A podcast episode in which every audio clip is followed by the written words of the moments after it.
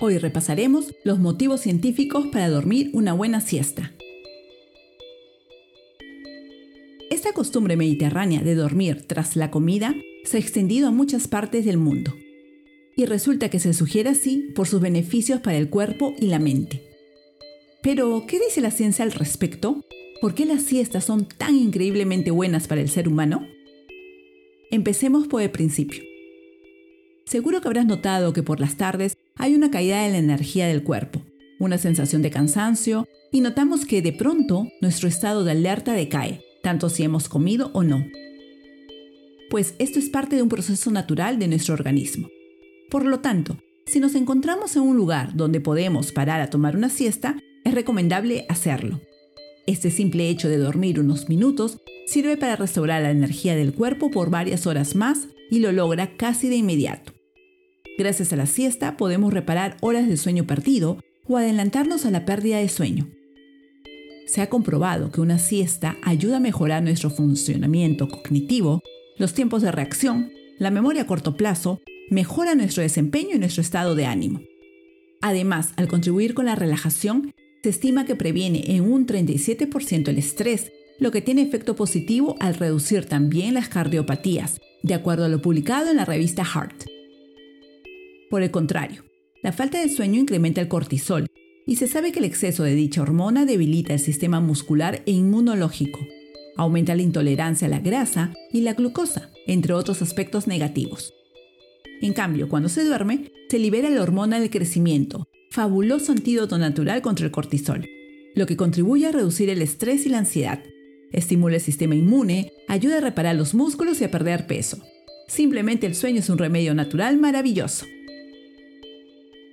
Por ello, una siesta es muy recomendable para personas que tienen problemas al dormir o que necesitan relajarse, tanto como lo es para personas sanas.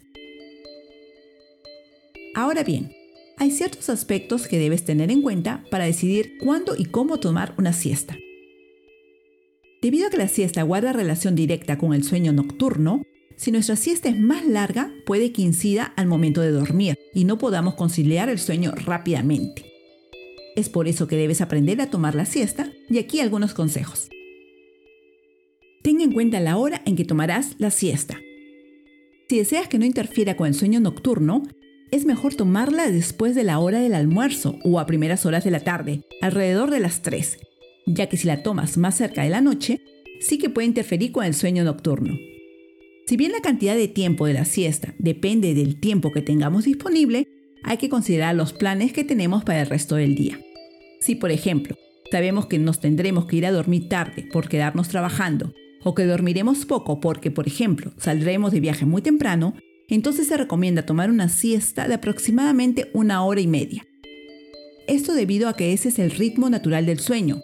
Durante la primera hora duermes profundamente y el sueño se torna más ligero en la última media hora.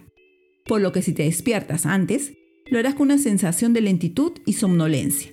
En cambio, al despertar en la hora del sueño ligero, habrás conseguido un total efecto reparador. Curioso, ¿no?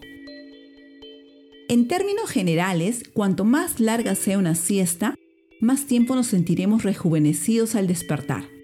Claro que si nuestra rutina al dormir es la de 8 horas, bastará con tomar siestas cortas de 10 a 15 minutos cada día.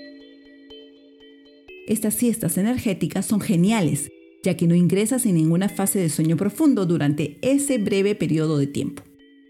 Ah, y no lo olvides, es básico encontrar un lugar cómodo para dormir, con temperatura agradable, ambiente tranquilo, escaso ruido y poca luz.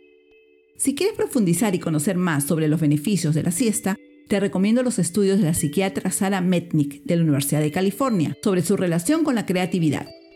El trabajo del Dr. William Anthony de la Universidad de Boston sobre la siesta y el sueño de calidad, así como los estudios de la NASA difundidos por la National Sleep Foundation sobre la mejora en el rendimiento gracias a la siesta.